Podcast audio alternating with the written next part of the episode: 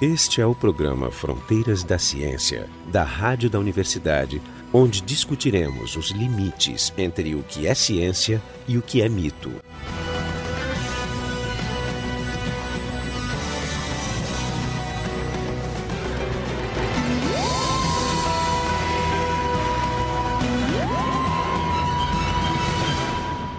Vamos discutir os 200 anos do nascimento de Darwin. Participam da mesa o professor Renato Zamora Flores, do Departamento de Genética da URGS, a professora Rita de Almeida, do Departamento de Física da URGS, e o professor Jorge Kielfeld, do Departamento de Biofísica da URGS. E eu, Marco de Arte, do Departamento de Física da URGS. Então eu queria começar perguntando para a mesa qual, qual, seria a grande contribuição do Darwin para a ciência e para o entendimento do, do que, que acontece na biologia e na, e na Terra hoje em dia. Começar pelo Renato. Bom, o que Darwin introduz é uma explicação boa, científica, sobre como temos essa grande variedade de coisas na natureza. Como nós temos tantas plantas e tantos bichos, bactérias e outras coisinhas pequenas e grandes, e como é que elas são tão diferentes e ainda nos possibilita explicar como tudo, todas as formas vivas tiveram uma origem comum e como se diversificou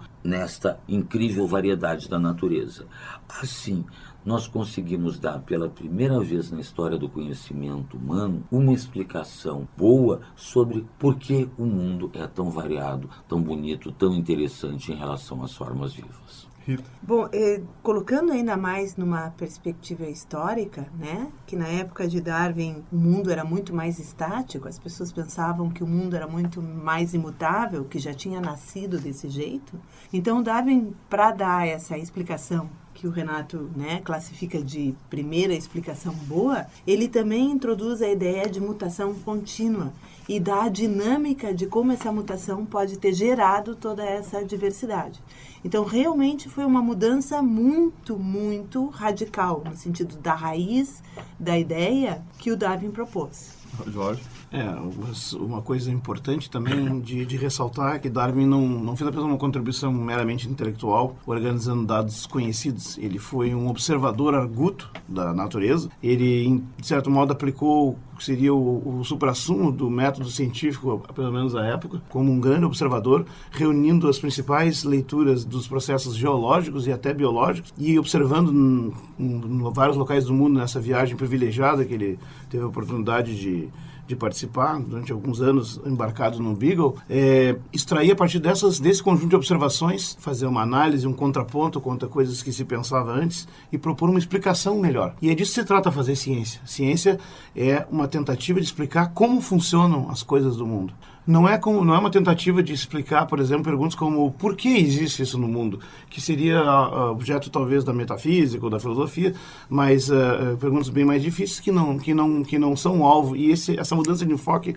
Darwin fez foi importante, né, porque ele colocou pela primeira vez em termos científicos, uma explicação real, embasada em fatos e adequada para o que é o processo da seleção natural. A partir dali, todas as previsões feitas pelo modelo também é, foram explicações é, adequadas e mais adequadas que as suas concorrentes. E aí tu fica perguntando né, se existem outras teorias concorrentes com com a seleção natural. Na prática, hoje, o que nós vemos é que nós temos variantes da, da, da, da teoria da evolução, mas nós não temos um modelo científico, pelo menos, que seja uma alternativa ao modelo. Antes da gente entrar até nessas, nessa, nessas teorias alternativas ou pseudo-alternativas, eu queria. A, a, gente pode dizer que o, o Darwin teve a ideia da teoria da evolução na viagem. O Darwin que começou a viajar era completamente diferente do Darwin que saiu do barco depois. Tá, foi na viagem. Ele mudou foi, muito. É, ele, ele, isso está num dos notebooks para a gente entender assim. Ó. Ao contrário de Freud, Freud uma vez tacou fogo num monte de originais deles, dizendo que queria dar trabalho para os biógrafos. O Darwin era um maníaco obsessivo que escrevia tudo nos tudo. famosos notebooks, que agora alguns estão publicados. E a gente acha lá no meio do, do notebook daqueles de viagem, ele comentando assim que ele está começando a se dar conta que quando a natureza produz diversidade, a diversidade não tem filhote do mesmo, na mesma quantidade. Daquilo que varia, então, os pais nunca saem iguais aos filhos. Alguns têm mais sucesso em sobreviver e outros têm menos. E o mundo vai ser povoado a cada geração pelos aqueles filhotes que tinham alguma diferença dos outros que deu alguma vantagem. Isso ele começou a se dar conta? Sim. O Darwin que entra no navio era um Darwin que acreditava no mundo estático. Isso. Não, não exatamente. Ele já tinha algumas indicações. Por né? causa do avô. Ele já tinha um avô meio subversivo. E das leituras de geologia. Ele teve mestres e, importantes. E, e tinha o seguinte, ele também tinha um irmão que era o Erasmus, mesmo nome do avô, que era um socialista.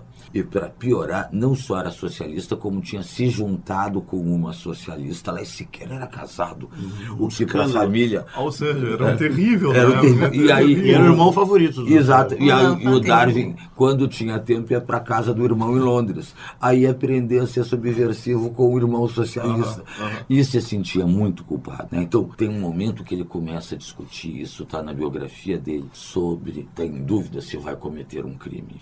E a gente fica se perguntando, mas que raio de crime um anjinho como Darwin ia cometer? E era uh, formalizar melhor a transmutação. A transmutação era isso: os organismos não são estáticos.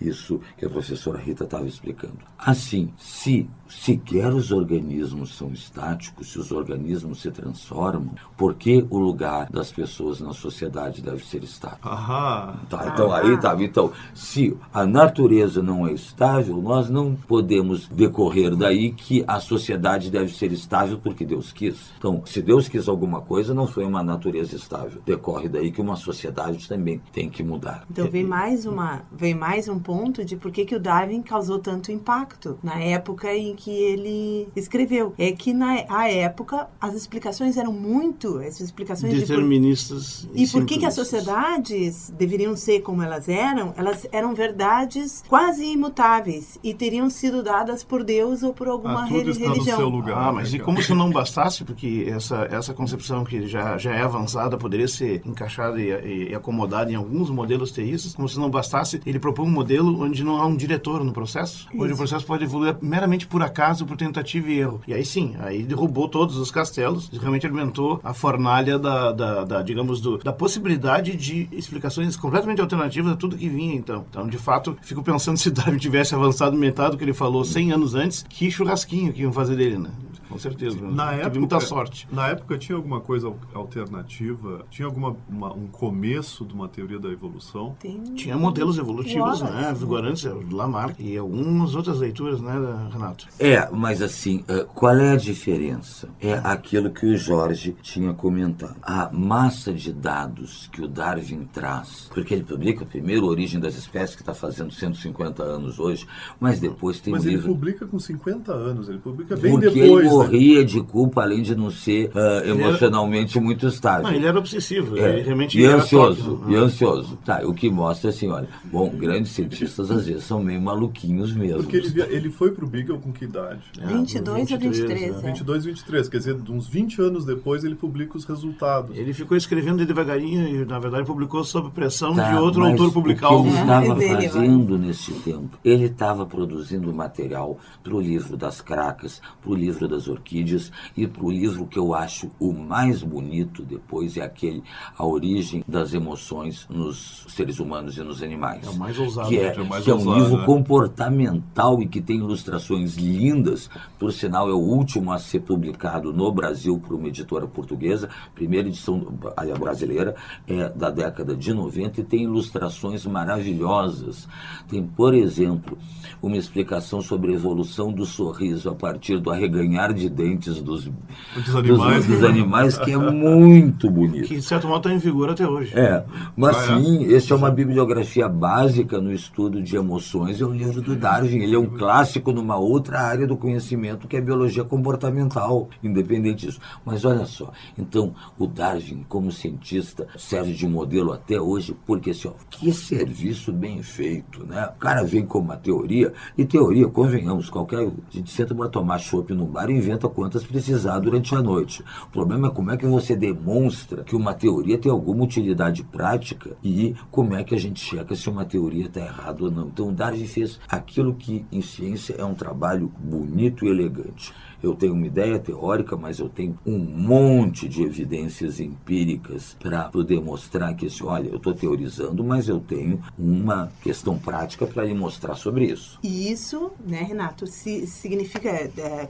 qualifica, por que que tu qualificasse de boa a ideia do Darwin? Porque ela veio recheada de evidências experimentais. Que, aliás, vamos e convenhamos, né? a gente tem que dizer a verdade. Existe o fato da evolução, ou os fatos da ah, evolução. Isso, isso são fatos é, empíricos. Eu queria entrar agora, agora existe nessa... também as teorias da evolução, que são, como eu falei, na sua enorme maioria, pequenas variantes e disputas sobre como interpretar nuances do detalhe, mas todas as teorias evolutivas ou evolucionistas que tem não questionam os fatos da evolução, apenas trabalham a partir é, desse eu queria, ponto. Eu queria entrar Isso nessa é um questão. Muito importante. Eu queria botar na mesa essa questão, porque uh, na discussão que vai vir a seguir sobre o, o, o criacionismo, né, se, se, a gente ouve muito que, que Darwin, ou a teoria da evolução de Darwin, não é unanimidade entre os cientistas. Que os cientistas discutem, ou seja, não é uma coisa clara, não é uma coisa que a gente tem que acreditar, porque nem eles, nós, os cientistas, estamos de acordo. De maneira nenhuma. Então, poucas áreas da ciência a gente tem uma unanimidade tão grande. Claro, se eu contar um probleminha pessoal meu com quem eu tenho discutido com os evolucionistas, assim,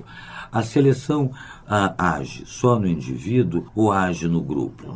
A gente pode ter uma seleção no nível molecular, quer dizer, o que está sendo selecionado é uma estrutura bioquímica. Como, por exemplo, o que? Um, um pedaço de gene, um promotor de gene, porque ele é mais eficiente. Né? E no meu caso, especificamente assim, por exemplo, eu trabalho com evolução de fenômenos ah, psicológicos e sociais. Dá para a gente dizer que um bando é selecionado, é mais adaptativo e é mais eficiente que outro bando? Ah, nós temos várias discussões sobre quão eficiente é isso, mas essas discussões são detalhezinhos, são, digamos assim, o bordadinho em volta, né? um enfeitezinho em volta de um bolo que é muito homogêneo. Porque e, a teoria tem tantas implicações, tem muitos fenômenos a serem explicados, então seus desdobramentos. Mas quando se fala teoria, às vezes se desmerece o fato que ela não é meramente uma teoria, ela é antes de tudo um conjunto de fatos absolutamente Teoria é uma explicação acho, ampla. É, da mesma que... forma como a gravidade atrair os corpos e fazer a gente cair no chão quando a gente se joga, não é um fato disputado por muita gente sã, pelo menos, né? E Mas... certamente não é na física. Esse é o, é o programa Fronteiras da Ciência da Rádio da Universidade. Hoje nós estamos discutindo os 200 anos do nascimento de, de Charles Darwin. Uh, eu queria, eu agora queria, queria, a gente tem discutido um pouco como é que a teoria da evolução começou, etc. E tal. Come, entramos um pouco na, no, no, na questão de que se é uma teoria que é cientificamente aceita, se os cientistas todos concordam com ela, e o Jorge e o, e o Renato comentaram um pouco sobre isso. Eu queria uh, fustigar vocês um pouco agora sobre o criacionismo e as teorias criacionistas da evolução. E queria que vocês me comentassem um pouco o que, que é isso, se faz sentido falar. Rita. Pois é, então primeiro vamos ver o que, que é a teoria da evolução, que eu acho que é o que todo mundo está falando, que há, pena, há pequenas mudanças apenas. O base, o cerne da teoria da evolução é que existem pequenas mudanças aleatórias a nível do, da bioquímica do DNA e depois as consequências dessas pequenas mudanças vão mudar o comportamento, como o, o organismo vai se relacionar com o seu meio e isso lhe vai dar mais possibilidades ou menos possibilidades de se reproduzir. Então a teoria, a teoria da evolução é na realidade mudanças aleatórias que são selecionadas pelo meio onde o organismo vive. Isso significa que não tem um desenho pré-estabelecido, não existe uma Projeto. ideia da onde vai chegar. E talvez essa é a grande ferida né, que se tem nessa, nessa teoria quando se quer acreditar que, por exemplo, o ser humano é um projeto de alguma consciência superior que quer fazer esse ser humano a sua, a sua semelhança. É, diz, né? Dizem até que o, o, homem teve três grandes quedas, né? A primeira delas, quando a Terra não era, se descobriu que a Terra não era o centro do universo. Os traumas narcisísticos. Isso. A segunda seria essa, essa a estocada de Darwin que, que disse não, não, não, não, nós não somos o, o, desenho especial do ser perfeito. E a terceira dizem que foi Freud, não sei se o Renato gosta Vou disso. botar um Marx também. É, não, meio. diz que foi Freud, que disseram que o Freud diz que nem do controle da tua cabeça tu tens, né? Então, mas nesse ponto o Freud está certo com todas as críticas dele. Assim, o Freud foi um dos primeiros pensadores contemporâneos que disse que havia um determinismo psíquico e que as coisas não apareciam de graça na sua mente. Claro, entre eu e os psicanalistas há uma divergência sobre por que, que é que o cérebro funciona como funciona. Mas a ideia, Sim, nesse sentido, está então, correta. essas são uma das- Ninguém é dono do Então- seu cérebro. Então se É. pode dizer que um, uma, gran- uma grande reação à teoria da evolução é dizer que muitas pessoas podiam dizer assim, não, quer dizer que, que estamos aqui por razão nenhuma, somos produtos da, do caos. Tá, mas deixa eu colocar a posição dos vizinhos criacionistas. É, vamos- então, É, eu ia comentar uma coisa mais ampla. O conflito não é só com, com, com criacionismo e a evolução. O conflito é da ciência com as religiões, principalmente a religião estabelecida no Ocidente, na Europa, a dominante, a igreja católica, naquele momento. O grupo judaico-cristão, os abraâmicos. Não por acaso comemoramos esse ano também o Ano Internacional da Astronomia, dos 400 anos da publicação dos Sidérios Núncios pelo, pelo Galileu Galilei, que foi um impacto até maior no conflito com igreja e ciência, se considerarmos. Porque, basicamente, a, a- as a religião oficial tinha a pretensão de ter uma explicação também para a natureza de tudo. E a ciência, então, enfia uma cunha e começa a dizer, não, os mecanismos nós explicamos melhor assim. E, e, de fato, com o tempo, após muitos conflitos e muitas mortes, algumas bem horríveis na fogueira, como do Jordano Bruno, o Galileu foi esperto e se safou, e o Darwin teve a sorte de não ter fogueiras acesas na época, né? houve, digamos, uma concessão. Boa parte das religiões, não todas, mas ah, das principais religiões monoteístas, como o cristianismo, católico, protestante e até judaico, aceitam hoje o fato da evolução, e inclusive as teorias como científicos, e, e como acomodam isso para não ter um conflito cognitivo, eles dizem que é uma questão de leitura do texto, ou seja, as Bíblias, os textos sagrados são mais metafóricas do que exatos. É. O conflito agora ficou reduzido ao, ao subgrupo que não entende que haja metáforas, que tem que ser literal. É, Isso é uma forma Sim. ia nos falar sobre isso. Bom, eu vou, vou, vou me colocar na posição de um criacionista, então, que tem muito a ver com a história pregressa dos religiosos em relação à pesquisa científica e às descobertas dos cientistas que começam com os físicos. O problema é o seguinte, assim, se o primeiro capítulo do Gênesis está errado, o resto todo do livro está errado. Porque se já começa errado, né, a coisa vai desandar. E esse é o, o grande problema. O que diz o capítulo 1, primeiro ele explica como é que as coisas físicas apareceram e depois diz como é que os seres vivos apareceram. Assim, por que Galileu passou pelo que passou? Por que Jordano Bruno foi para a fogueira? Porque estavam fazendo, alguns séculos antes, esta mesma discussão em relação ao mundo físico. Bom, não deu para os religiosos aguentarem tamanho número de evidências. Passos, então, vamos dizer assim, o mundo físico vai ser discutido metaforicamente, mas o mundo biológico, não. E aí o Darwin vem também dizer a mesma coisa. né, que os- Encurralando, encurralando mais. e para piorar, da onde vêm os nossos sentimentos morais?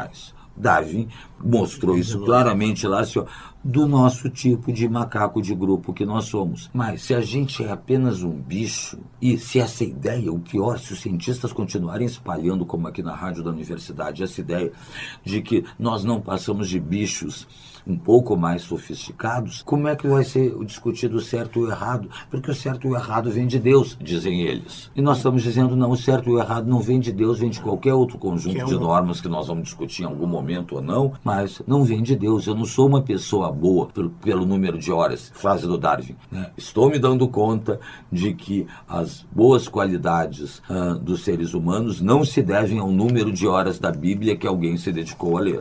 isso é dele? Dele, Darwin.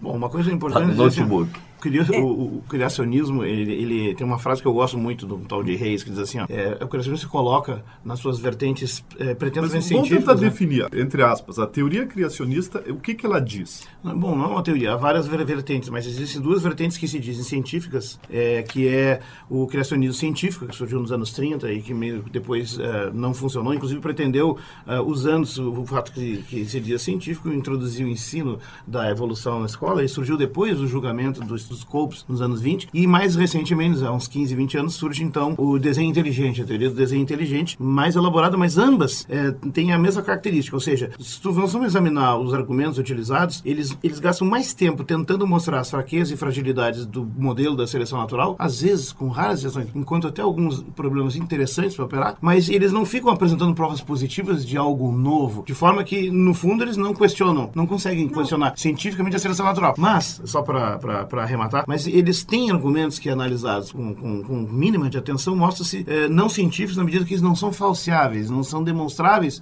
testáveis empiricamente.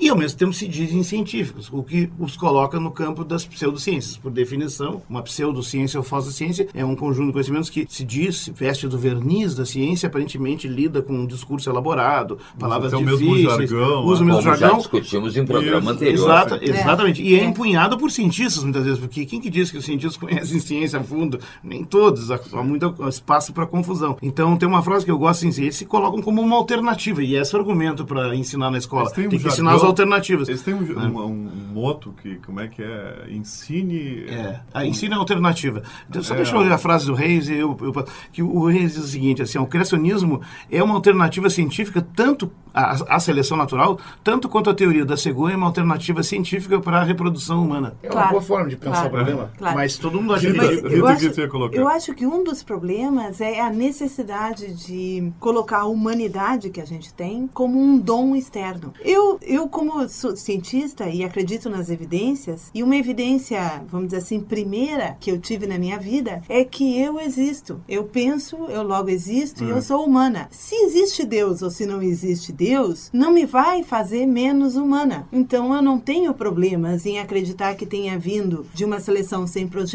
ou de uma seleção com projeto ou de uma criação com projeto. Eu sei, eu vou partir da evidência que cada um de nós é humano e, portanto, tem moral e, portanto, sabe escolher o bem e o mal e com todas as, as né, Renato, todas os, os, os constraints que vão nos dar o fato de a gente não ser dono do cérebro. Vou colocar uma coisa também. Tem, tem possíveis teorias criacionistas, o- talvez o design inteligente Design- seja uma inteligente é uma delas, delas. que diz assim: não, algo começou de auto-organização. Não, não, ao contrário. Ah, tem vários tipos. Ah, não, agora tô pensando. É que eu, eu, já vi, eu já vi afirmações do tipo: não, Deus criou tudo, mas a- Deus permitiu que mudasse. Então as mudanças que estamos observando são as mudanças em cima do projeto original de Deus. Esse é um. A segunda seria dizer assim: não, não, houve seleção natural, parecido com, com o que foi descrito pelo Darwin, mas volta e meia se precisou da intervenção divina em partes essenciais ali que não poderia o acaso ter ajudado. Que é o tal do conceito da, da Complexi- complexidade irredutível. Que é um que- conceito da, do desenho inteligente. eu, eu vou pedir um minuto só para vocês, eu queria que vocês discutissem isso e depois a gente encerra. Então, esse é o programa Fronteiras da Ciência, da Rádio da Universidade, e a gente está discutindo os 200 anos da- do nascimento de Charles Darwin. Então, pessoal, Enfim, eu, a, eu- vamos- eu a queria... complexidade irredutível É, a complexidade É irredutível... um dos argumentos favoritos dos defensores do modelo da- da- do desenho inteligente, que é o, que, é o mais atual tentativa de conseguir encaixar Deus na explicação científica. E ele diz que há fenômenos e processos tão complexos que não poderiam ter acontecido pelo processo natural espontâneo ao acaso, que é o processo por trás da seleção natural. De novo, uma tentativa de rejeitar a aceitação disso, colocando uma possível explicação alternativa da presença de um planejador no processo. No fundo, o propósito da- da- do desenho inteligente é metafísica, é provar a existência de Deus. Mas o fato que existem fenômenos complexos é um problema interessante, mas eu Mas gosto de seria citar... possível, o, o- o Renato podia dar um exemplo? Mas assim, o, de- o- o exemplo típico é a história da asa. tá? Então ele diz assim: ó, a asa só serve para voar. Se não voa, para que serve uma asa? Então a asa tem que nascer pronta. E aí a gente foi estudar melhor essa situação.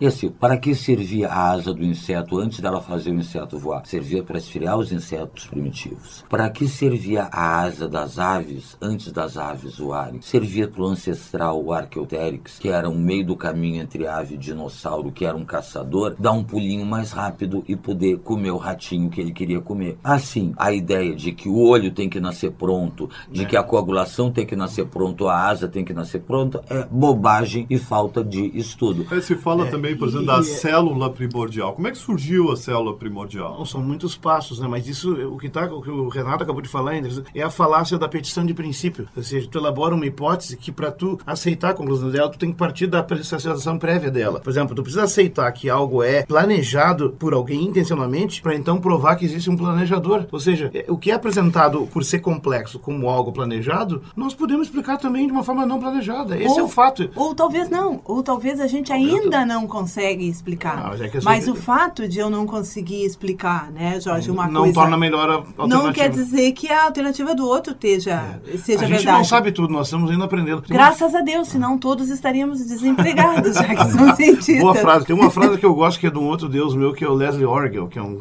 teórico importante na teoria da evolução. Ele tem umas regras, duas regras sobre evolução, e a segunda regra diz o seguinte: a evolução é sempre mais esperta do que tu. Então, a gente tem muito trabalho pela frente. Não vamos jogar fora o bebê com a água do banho, né? Agora eu só acho, eu só eh, alerto que a gente tem é que ficar, vamos dizer assim, com o pé fincado na evidência Nos fatos. experimental, nos fatos. Os fatos são o tribunal final. E, é, e claro que sempre um conjunto de fatos aceita mais do que uma explicação. É. Então a gente precisa de um outro fato que vai discriminar essas, Mas explicações, essas não explicações. tentativas de substituí-las por dogmas ou explicações prontas Claro, que estão contidas claro. num livro escrito há E, dois mil anos. e a maneira de defender uma teoria é mostrar as evidências e não as evidências contra a outra. Que essa é a Não maneira de apenas. atacar a É, outra, não apenas de defender a tua. É, pois é, se prova que outra está errada, Errada isso não não, prova que a que a tua está é certa. certa, Isso né? é Eu acho que o cara pode continuar tentando que bem entender, mas se ele quer um mecanismo explicativo de como funciona algo, então ele só tem um jeito. E esse jeito foi a ciência que desenvolveu, que é trabalhar com os fatos. Com os fatos. E Deus é uma hipótese necessária para explicar é. o funcionamento do mundo. Por enquanto. Bom, A para minha filha- isso, para outros sim. A não. minha filha Sofia, ela me disse, eu tá- ela estava aprendendo no colégio a, a criação do mundo e ela me disse, mas papai, Mundo de Sofia. tu tem uma Sofia também. É. Mas eu, a- ela me disse assim, mas papai, como é que um, como é que um homem vai nascer de um macaco? Como é que eles vão conversar um com o outro?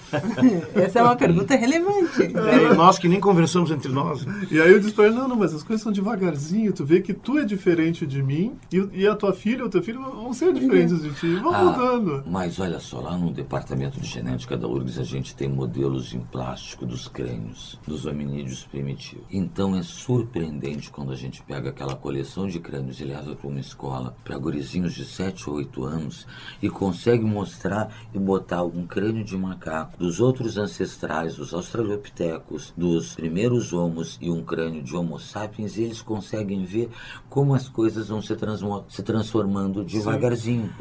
Então, até para crianças dessa idade, É possível, dá para é, gente explicar. O que é surpreendente é que alguns padres e pastores não consigam aprender o que crianças de 7, 8 anos aprendem. Mas, mas Já Renato, perderam. o problema, o problema de novo, não é evidência, porque os fatos estão ali e as crianças pequenas, né? minha Eles estão despidos Jaqueline, de preconceitos. Ainda estão despidas de preconceitos, exatamente. O problema é aceitar uma explicação alternativa para uma explicação de mundo e de vida e de por que estamos aqui d- e se despir das antigas. Então são os- as pessoas mais eu queria velhas. que vocês dessem os comentários finais, a gente está terminando o, o, o eu acho- programa. o que eu acho fascinante, é, Marco, Só um- do criacionismo, é que assim, ó, é, os pseudocientistas adoram dizer, para se defender previamente, que o, sim, a ciência é arrogante. Mas o criacionismo é o exemplo mais nobre, talvez, mais claro, de um discurso arrogante que tenta obliterar a possibilidade de discutir coisas reais, concretas, que são dados. Né? Então, ele está na linha gené- genética de todos os conflitos entre ciência e religião. Ele continua sendo um debate é, vigente fora do contexto da ciência, porque na ciência não se discute determinados fatos, embora se, se discute constantemente os fatos, mas não se disputa que é um fato que o processo de evolução aconteça. Né? Agora, a ciência só não tem como competir com argumentos que são imbatíveis, que não se colocam ao tapa. São coisas assim, não, mas está escrito lá que é assim. Bom, como é que tu vai discutir isso? É, comentários finais, pessoal. Ah, bom, eu diria assim, querido ouvinte, na, na dúvida, estude um pouco de teoria evolutiva. Não é tão complicado que você não consiga entender e você vai acabar descobrindo que da evolução humana ao uso dos antibióticos e por que temos as plantas e os bichos que temos, tudo isso pode ser explicado com regrinhas simples da natureza e não é necessária a presença de Deus para explicar nada. É isso. Rita? E o que eu queria dizer é que acostume-se a duvidar. A dúvida né, e a crítica são o a semente do pensamento. E pensar é o que nos diferencia. Pensar racionalmente. Dos, pensar racionalmente é o que nos diferencia dos animais que são nossos ancestrais. Mas o grande passo foi o nosso pensamento. Duvide, critique, procure respostas independentes. Tu é uma pessoa, né, ouvinte? Então, pense. Jorge. Eu acho que a coisa mais insuportável e o conflito é a ideia do acaso que está embutida no modelo da evolução de Darwin. Isso é inaceitável algumas pessoas. A gente tem que relaxar um pouco e pensar que talvez as melhores coisas no mundo aconteçam simplesmente por tentativa e erro por acaso. Isso parece muito inteligente. Essa é a inteligência da natureza. A natureza é mais inteligente do que tu. Tá bom. Então, esse foi o, o programa Fronteiras da Ciência, da Rádio da Universidade. Discutimos hoje sobre os 200 anos de Darwin, a teoria da evolução, suas teorias ou possíveis teorias alternativas. E estiveram com a gente hoje aqui o, o Renato Zamora Flores, que é professor do Departamento de Genética da URGS, a Rita de Almeida, que é professora do Departamento de Física da URGS, e o, o Jorge Kilfeld, que é professor do Departamento de Biofísica da URGS, e eu, Marco Idiarte, que sou professor do Departamento de Física da URGS. Obrigado.